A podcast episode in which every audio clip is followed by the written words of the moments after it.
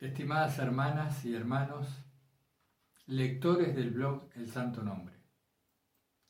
En esta decimoséptima clase del curso de Filocalía 2020, vamos a abordar algunos conceptos que han surgido como importantes a considerar debido a consultas llegadas por correo electrónico. Hemos dejado para la próxima clase, quizá la siguiente, los textos de Gregorio Palamas, muy importante en el ámbito del esicasmo y de la vida monástica en general. Los conceptos que vamos a ver hoy, como el de la verdadera renuncia, como el tema del silencio, el tema de la mirada interior del alma y otros, son necesarios e importantes para comprender el verdadero significado que los monjes le daban en los textos filocálicos. En la época actual, aunque las mismas palabras aún persisten, han modificado mucho el sentido y se nos pueden confundir las cosas. En primer lugar, toquemos el tema de la oración pura, que es lo mismo que decir silencio contemplativo. Los filocálicos tenían en la cumbre de sus aspiraciones, de su anhelo espiritual, acceder a este silencio absoluto de lo que llamaban las potencias del alma y del cuerpo, a un aquietamiento de las pasiones y también de los pensamientos. Pero resulta que profundizando en los textos de Filocalía, uno puede advertir una doctrina muy clara respecto del tema del silencio, en donde dejan claro, también lo hace Gregorio Palamas, Evagrio Póntico, eh, Antonio el Grande, etc., ellos dejan muy claro que el silencio no es ausencia de pensamientos. Podemos decirlo de otro modo. El hecho de que haya ausencia de pensamientos no implica el silencio. ¿Por qué razón? Porque el silencio está más allá de la presencia o de la ausencia de pensamientos. En una etapa previa, podemos considerar que silencio se refiere a una ausencia de pensamiento. O también a que cuando desplazo la atención, dejando los pensamientos de lado, se produce un silencio mental. Y eso está muy bien y también es una etapa. Pero el silencio es el continente en el cual se da la presencia o la ausencia de pensamientos es el continente, el marco y el fondo. El silencio lo es todo. En palabras de los místicos, silencio y Dios, en cierto modo, son sinónimos. El silencio vendría a ser la forma más clara en la que se nos manifiesta el conocimiento de Dios o el conocimiento de la manifestación más primigenia, más cercana a la fuente de lo que es Dios. Por supuesto hay toda una, una discusión, incluso dentro de Filocalía, sobre si es posible que el ser humano desde esta tierra acceda a algún tipo de conocimiento de Dios. Y en la clase que viene vamos a ver la disputa que se produjo entre Gregorio Palamas y un monje calabrese llamado Balaam, en donde discutían de estas cuestiones. Pero volviendo al tema, en una primera etapa, cuando uno recién empieza a orar, se lucha para expulsar los pensamientos peregrinos, los pensamientos extraños, que uno tras otro, uno tras otro, llegan a nosotros. En esta primera etapa, donde luchamos para expulsar los pensamientos, creemos que ellos son voces interiores, pero que de algún modo se corresponden a nosotros mismos, a nuestro sentir. En una segunda etapa, no luchamos de frente contra los pensamientos, sino que tratamos de desviar la atención de ellos, como ya hemos dicho. Y es en esta segunda etapa en la cual uno empieza a reconocer profundamente, y no solo intelectualmente, que los pensamientos no nos pertenecen. Algunos filocálicos decían son los demonios del aire, otros lo atribuían a efluvios de los humores corporales y otros a lo que denominaban en, el lenguaje propio de la época, en griego antiguo, denominaban los, las construcciones de la parte baja del alma. Hoy diríamos contenidos psíquicos. Decía que en esta segunda etapa se trata de desviar la atención de los pensamientos. Y aun si esto se logra enteramente, no se ha accedido aún al silencio, ni siquiera al silencio mental. ¿Por qué razón? Porque si uno cae en cuenta de que se ha producido un intervalo de silencio mental, quiere decir que todavía hay una presencia observante que está siendo el sujeto de esa percepción. Y esto en sí mismo descartaría la presencia de un verdadero silencio. Bien. En una tercera etapa, y aquí hay, hay cumbres que no conocemos, que sabemos de oídas por la lectura de Filocalía, en una tercera etapa se cae en cuenta que la ausencia de pensamientos o la presencia de pensamientos no tienen nada que ver con el silencio. Como decíamos, el silencio es el fondo en el cual se da la ausencia o la presencia de contenidos mentales. ¿Por qué es importante esto? Para que seamos conscientes de que no hay que luchar contra los pensamientos de frente, de que sí hay que intentar desatenderlos y que una vez que los hemos desatendido, tenemos que entrar en lo que han denominado el anhelo interior o la tensión interior hacia Dios como un tropismo como un deseo muy profundo de unión con Dios, en donde allí sí se hace manifiesto que sin la gracia no se puede acceder a ese campo de silencio, que no tiene nada que ver con las manifestaciones o las no manifestaciones en la mente humana. Espero haber sido claro, estoy revisando las notas para, para para sintetizarlo y repetirlo una vez más. Puede haber silencio con y sin pensamientos. Porque el primer tipo de silencio es un silencio mental. El verdadero silencio, el que lleva a la unión con Dios, es independiente de cualquier manifestación. Bien, hasta allí el tema del silencio. Otro tema que quería tratar con ustedes hoy y agradezco a Sebastián la consulta, es acerca de la verdadera renuncia. Se habla muchísimo de renuncia en Filocalía. Pero ¿cuál es la verdadera renuncia? Estamos muy habituados a tratar de modificar nuestra conducta, atendiendo a ella, es decir, a lo externo de la conducta, y dejando en un papel menor, dándole menor importancia a la motivación y el origen de las conductas.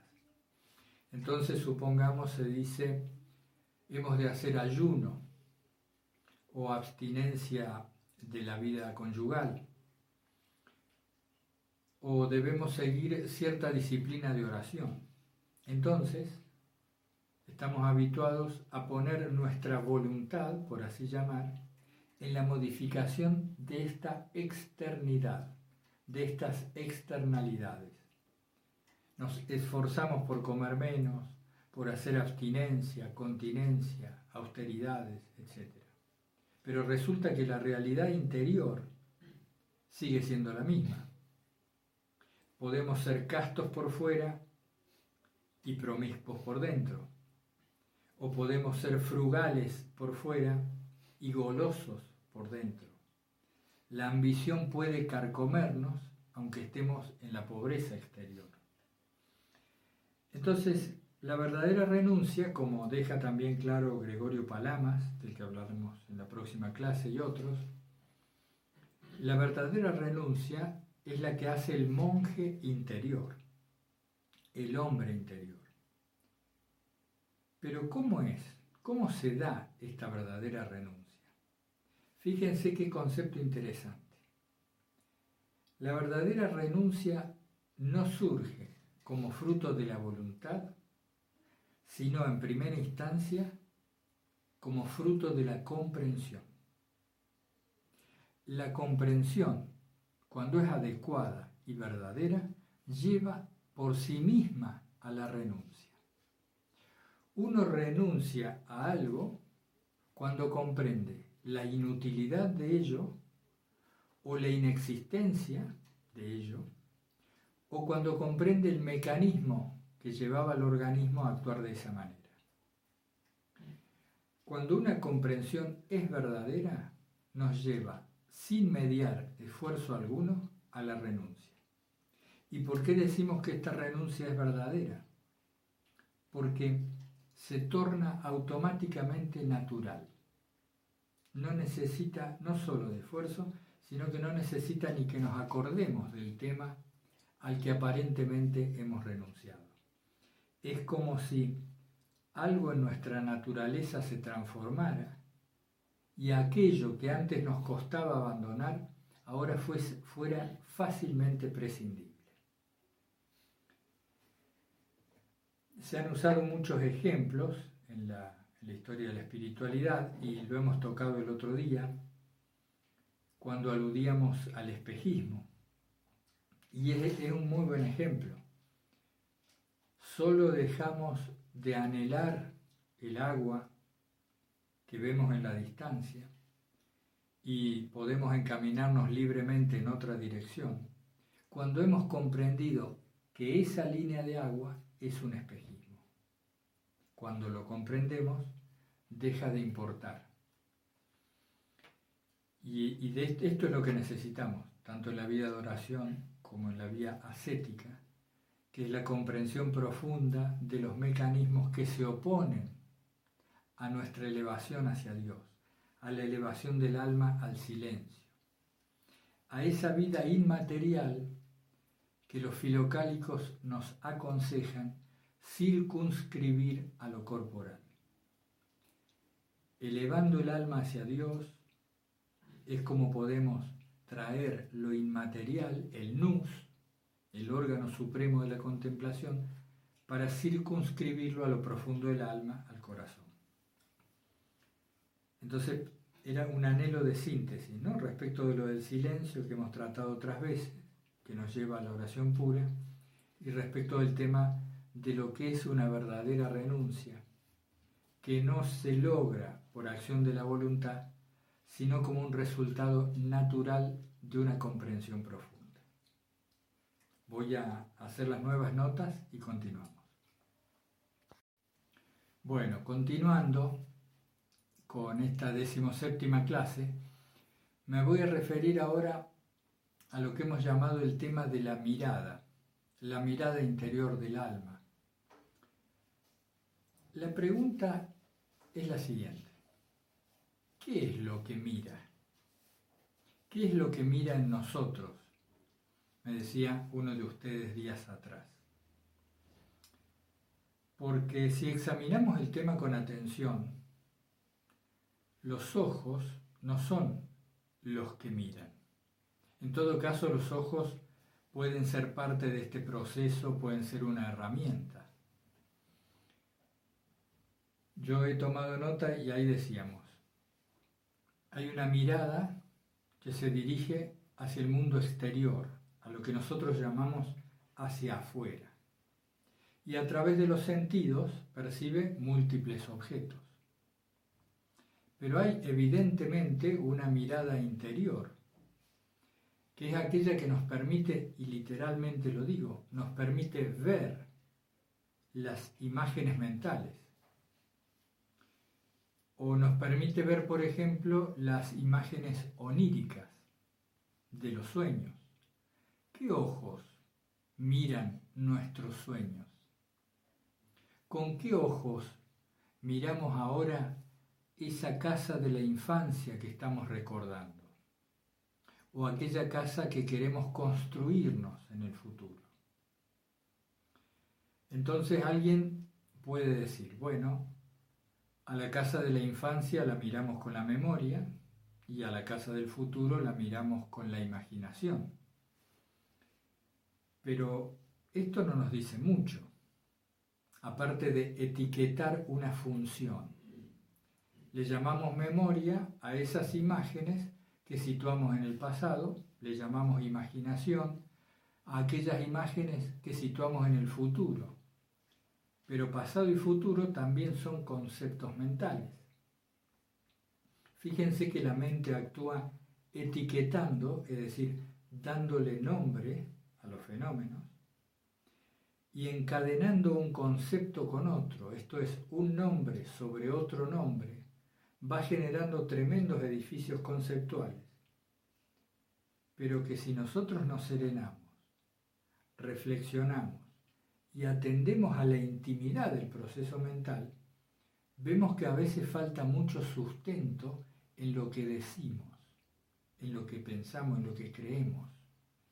Es como si ya nos hubiéramos habituado a ciertas palabras, las damos por sentadas como si las comprendiéramos realmente. A ver, porque la función de la imaginación, ¿qué es lo que hace? Producir imágenes, podemos decir. Pero ¿quién ve esas imágenes producidas? O las que han surgido desde una bolsa que llamamos memoria. ¿Quién ve esas imágenes? Me centro aquí porque es más evidente que no son los ojos los que ven. Todos tenemos entonces experiencia íntima de esta mirada interna. Eh, esta mirada interna es lo que habitualmente se le llama conciencia. SC, conciencia, cuyo significado etimológico nos habla de que viene junto al conocimiento, junto al saber. La conciencia es algo que viene junto al saber o al conocimiento. Estamos hablando etimológicamente, palabra derivada del latín.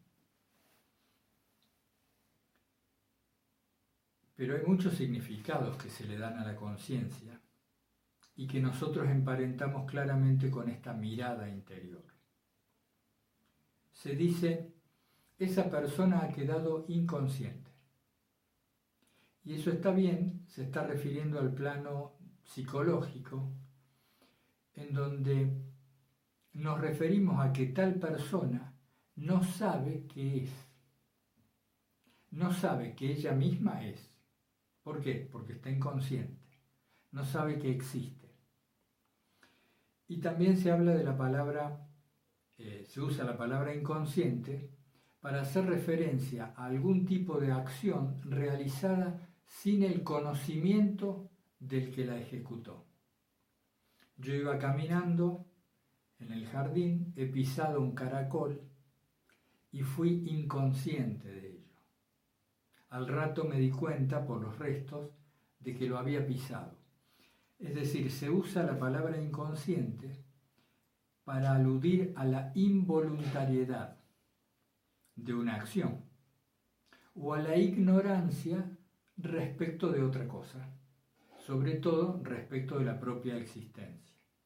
Se desmayó, quedó inconsciente. Pero el término conciencia, como nosotros lo usamos, y del cual se derivan varias palabras en filocalía, en el vocabulario de filocalía, alude al conocimiento de que uno es. Esa es una primera instancia. Conciencia es el conocimiento de que soy. No importa en este caso si me considero ser una persona, si me considero ser cuerpo y alma, si me considero un espíritu. La palabra conciencia aludiría al conocimiento certero, indubitable, íntimo, indiscutible de que soy, de que existo. Muchos filósofos aluden a esto como lo único que sabemos en realidad. ¿Qué otro aspecto hay en esto de la conciencia? ¿Qué quiere decir que soy consciente de que soy? De que siento a mi existencia separada, la siento particularizada. Hay un texto que no pertenece a Filocalía, pero que ustedes deben haber visto en el blog y hemos hecho publicaciones relativamente frecuentes sobre él, que es el famoso de un autor anónimo inglés, un monje del siglo XIV, que se llama La nube del no saber. En ese texto él habla bastante de esta conciencia, de esta, este saber que soy.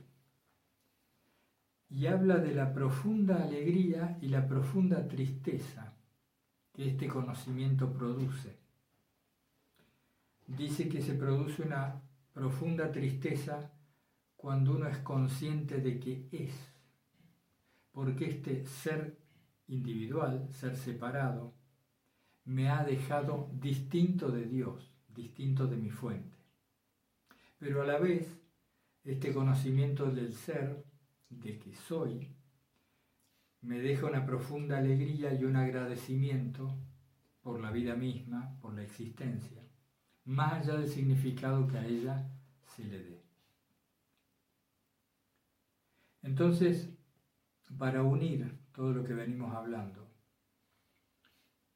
la conciencia, y esto es también un comentario al padre José que me, me hacía algunas notas en los comentarios, la conciencia sería este saber que viene junto con el ser, este ser consciente de que soy y de que eso que soy es inmaterial. Este sería el grado hasta donde hemos llegado nosotros a conocer la conciencia, y creo que todos ustedes pueden haber llegado al mismo punto.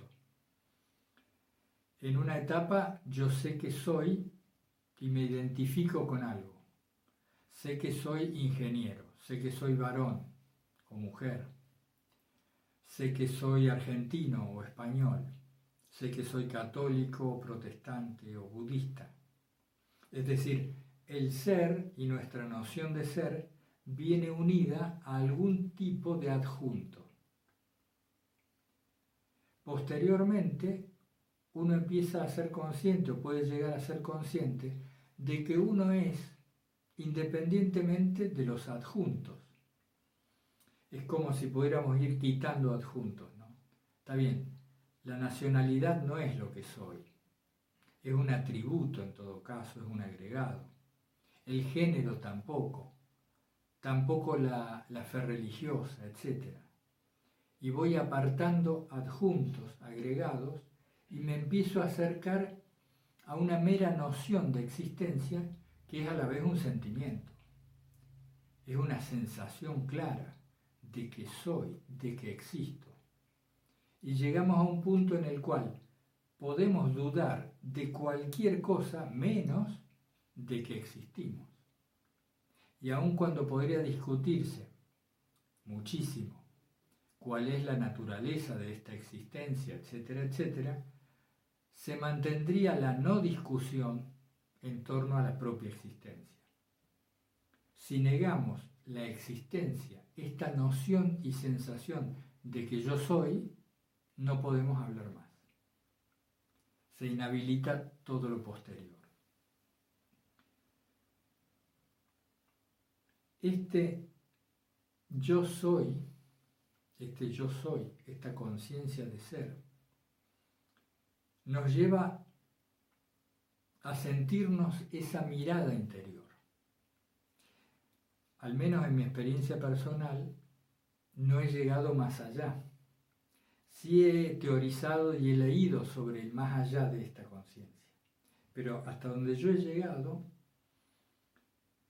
es que soy esa mirada que observa los fenómenos internos, externos, que observa, como decíamos el otro día, también la misma presencia del testigo, y parece ser que lo que soy no puedo objetivarlo, no puedo verlo, solo puedo serlo. ¿Y qué sería esto? Yo no puedo decirlo de otro modo que con la palabra mirada. Es como si fuera un ojo de conocimiento, una presencia. Y es esta presencia la que me permite advertir las imágenes de los sueños, las imágenes a las que llamamos pensamientos, las imágenes recordadas de memoria, las imaginadas, e incluso aquellos fenómenos interiores que derivan de otros sentidos que no son visuales. Entonces, esa misma mirada es la que me permite escuchar interiormente al pensamiento o recordar aquella frase que una amiga me ha dicho. Esta mirada que aparece en los dichos de muchos y en mi propia experiencia, seguramente en la de ustedes también, esta mirada que es clara, que es transparente, que es vacía, se emparenta mucho con el silencio, porque al igual que aquel, permite que en ella se manifieste multitud de fenómenos. Esta mirada que parece que soy es aquello en lo que se da todo. Entonces me siento muy pariente del silencio.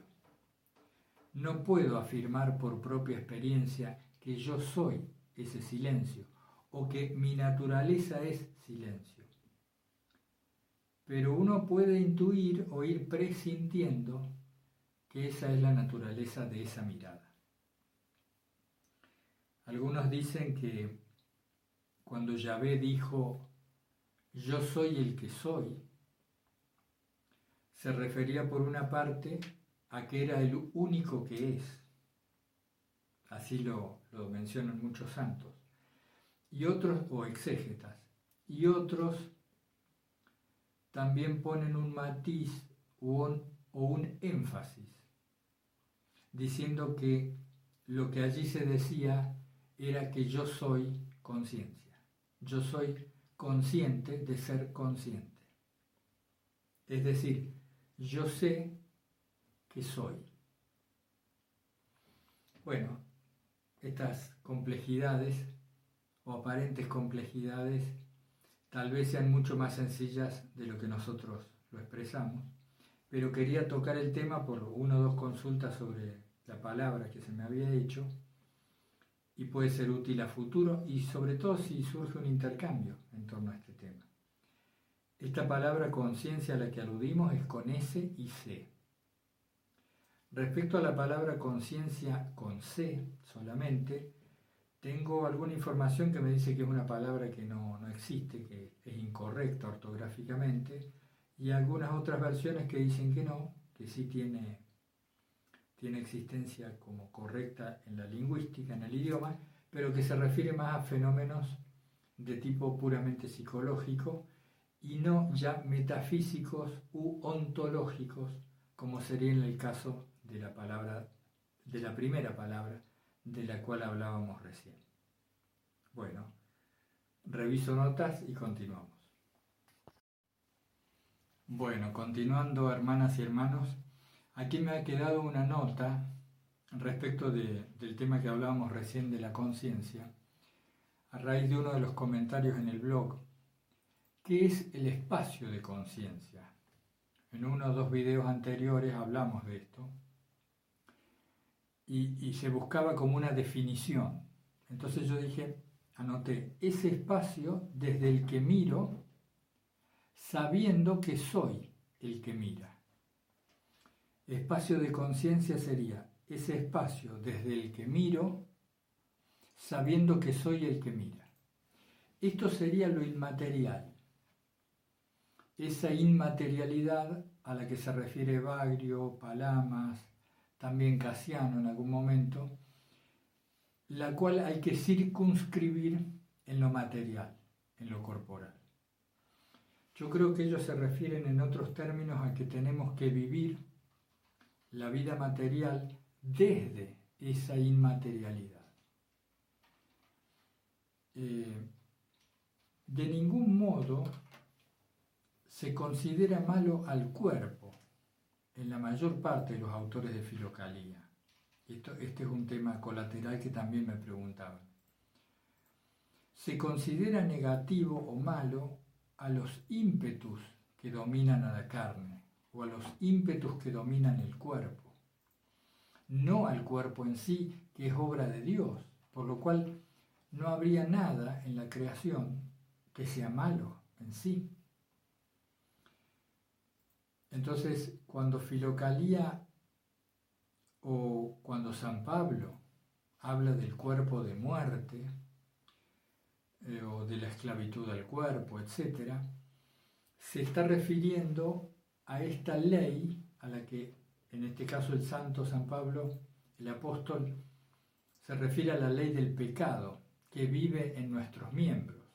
Es decir, a ese funcionamiento de la materia que no es adecuado, no es según natura, según cómo fue hecho el cuerpo.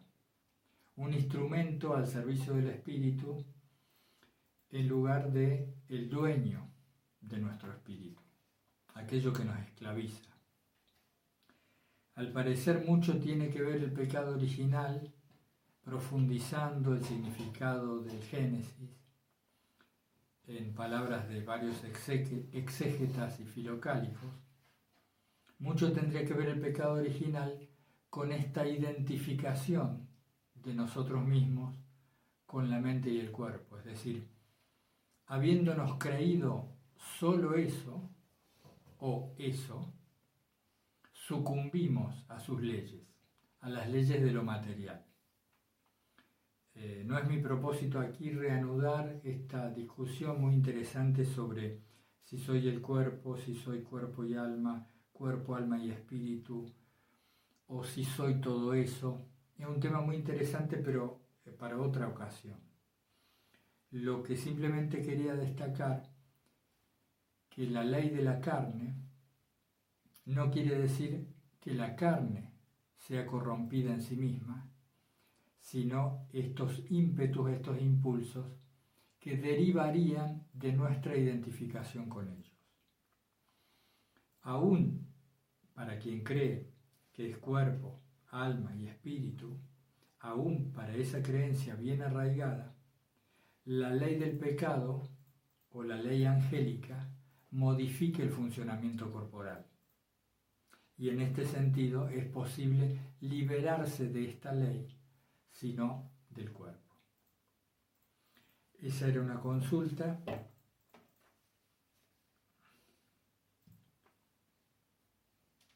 Bien, y después me quedan tres temas. Uno tiene que ver con la coherencia, porque claro, a medida que alguien ve un video más atrasado y le surge una duda, la plantea, y me ha parecido bien aprovechar también este espacio de los vídeos para responderla. A veces los comentarios no los leen, no los leen todos y entonces se pierde la respuesta. La coherencia o el vivir de acuerdo al entendimiento, a la propia comprensión. Cuando alguien vive de acuerdo a lo que comprende, ese es coherente. Un santo desde este punto de vista, sería alguien perfectamente coherente. Mi, maestro espiritual siempre decía, no vamos a llegar a santos, pero sí podemos ser perfectos en la intención de ser coherentes, la intención de vivir de acuerdo a lo que comprendemos. Y esto es muy difícil aparentemente, nos resulta muy difícil, es decir, adherimos profundamente al mensaje del Evangelio, a la palabra de Cristo. y a sus enseñanzas, a su mensaje profundo. Y sin embargo, nuestra vida rara vez coincide con esa enseñanza. Rara vez estamos alineados con lo que es ser cristiano verdaderamente. Entonces nos queda el recurso de la intención, de tener un deseo muy profundo de ser coherentes y de en todo caso con las herramientas de la atención y la oración intentar evaluarnos amablemente pero con firmeza, evaluarnos y corregirnos para ir adecuando nuestra vida a lo que comprendemos. Y como decíamos antes, no hay que intentar esta coherencia solo por vía exterior, sino sobre todo por vía interior. Esto es, comprendiendo qué automatismo me produce la incoherencia. ¿Por qué razón, si siento que es correcto lo que enseña Cristo, si pienso que es correcto, por qué razón mis miembros, mi cuerpo actúa en dirección diferente? ¿O por qué pienso para una dirección, siento en otra y hago en otra?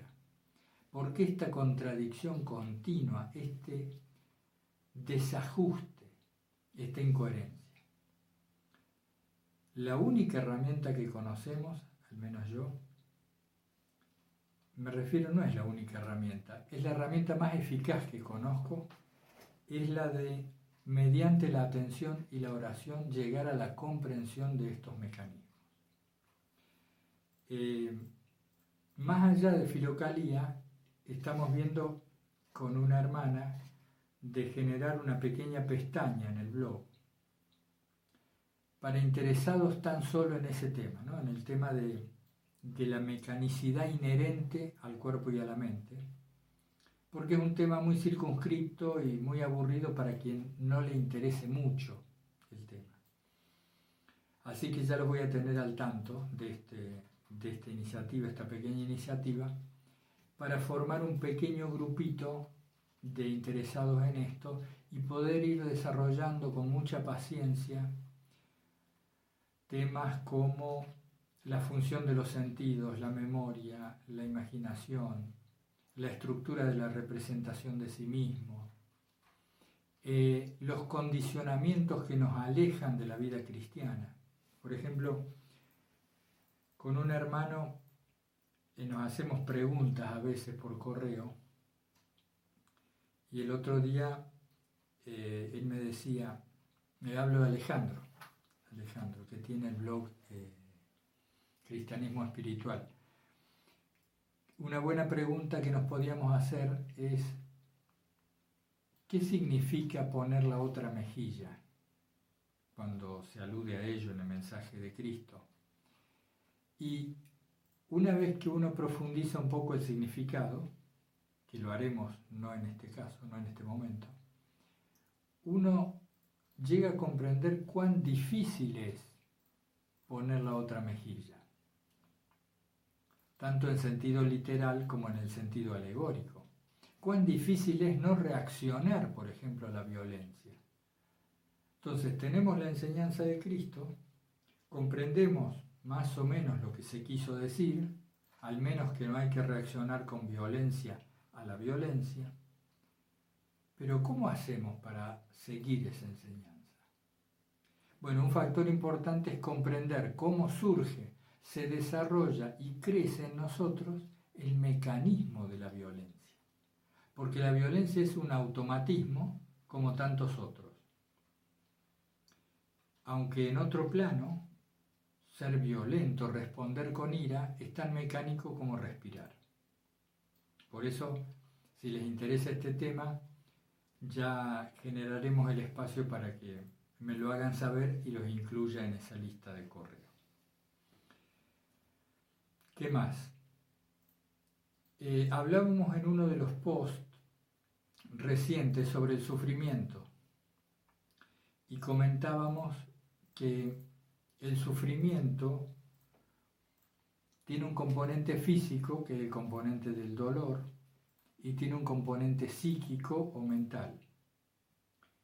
Cuando al dolor físico le adjuntamos una serie de pensamientos, de historias, de adjuntos mentales, el dolor físico aumenta. Por ejemplo, me duele una pierna. Si yo a eso le adjunto un temor que dice que es grave, que esto va a derivar en tal enfermedad y seguramente es el anticipo de tal padecimiento, el dolor va a ser mucho más fuerte. Si al dolor yo lo observo como un fenómeno, disminuye la manera en que me afecta. Y decíamos en ese post que el sufrimiento aumenta en cuanto me resisto a él. Aparece una situación, esa situación provoca un desagrado en mí y yo digo que estoy sufriendo. Ese sufrimiento va a aumentar mientras más me resisto a lo que ocurre. Entonces, para aclarar la, la consulta, ¿qué es lo que queremos decir con esto? Queremos decir que ¿Tengo que aceptar las situaciones desagradables que ocurren en mi vida? No. Tengo que aceptar que se han presentado, no aceptar la situación en sí, pero acepto que se presentó. Dejo de resistirme a la presencia de la situación. Una vez que dejo de resistirme a la presencia de la situación, puedo implementar formas de modificarla. Pero la más eficaz de las formas en que una situación se modifica es darse cuenta que se ha presentado por voluntad de Dios y no por voluntad de un azar, de una mala suerte, ni siquiera de una concatenación negativa de hechos. Si se presentó, es la voluntad de Dios que ese acontecimiento esté ante mí. O como le decía Fanny en uno de sus comentarios, o al menos Dios lo ha permitido. Así dicen clásicamente muchas enseñanzas cristianas a lo largo de los siglos. Al menos Dios lo ha permitido. Bien, ese acontecimiento que ha surgido o que Dios ha permitido, por voluntad directa o indirecta, digámoslo así, tiene que ser para el aprendizaje, para el desarrollo, para el cultivo interior del alma no puede tener otro sentido cualquier acontecimiento que ocurra que el de facilitar nuestra propia redención. ¿Acaso hay otro plan en la vida que la redención total del género humano? Puedes llamarle la salvación, la palabra que a cada uno le caiga mejor. Pero la redención, la resurrección profunda en todos los niveles, es el sentido último de la vida, la unión con Dios. Entonces, si nosotros vemos las cosas que ocurren desde esta perspectiva, el sufrimiento disminuye mucho y, nos predispone a una acción eficaz para implementar las medidas que tengamos como deber implementar.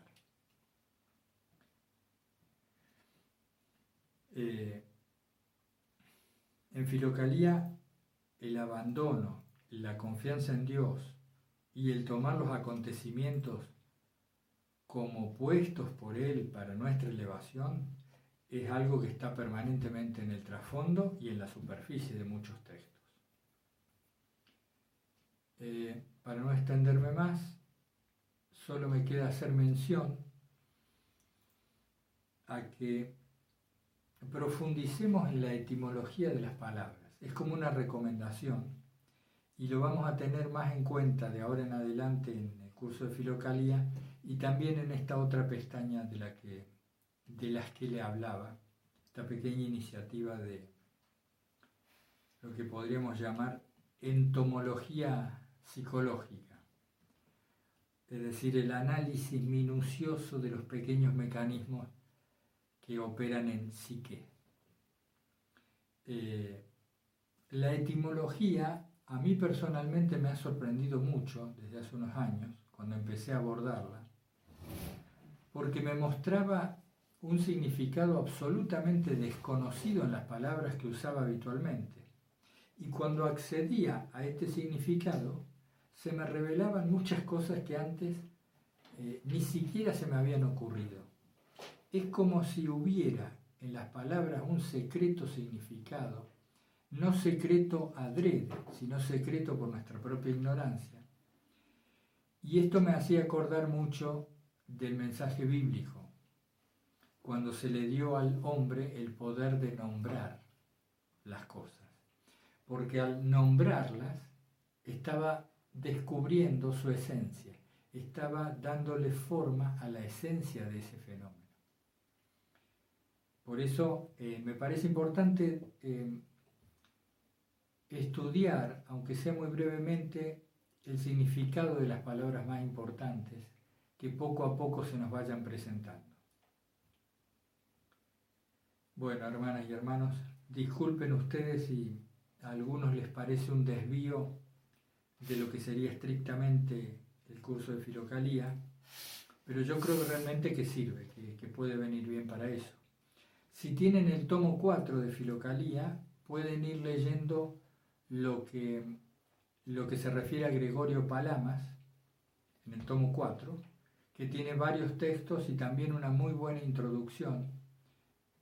Yo ahora les voy a, poner en esta misma página el audio de la introducción o de una parte de la introducción de Gregorio Palamas, como para que vayamos ablandando el tema en nuestra mente. Bueno,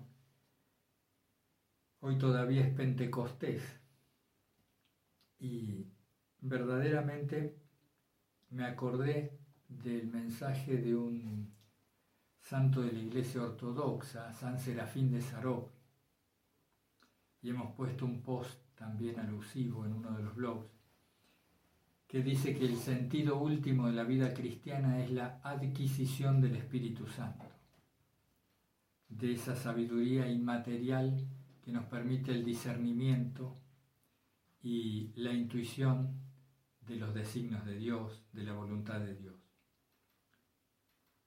Bueno, que Jesucristo nos ayude a vaciarnos a nosotros mismos para permitir el descenso del Espíritu Santo al corazón. Muchas gracias, hasta pronto.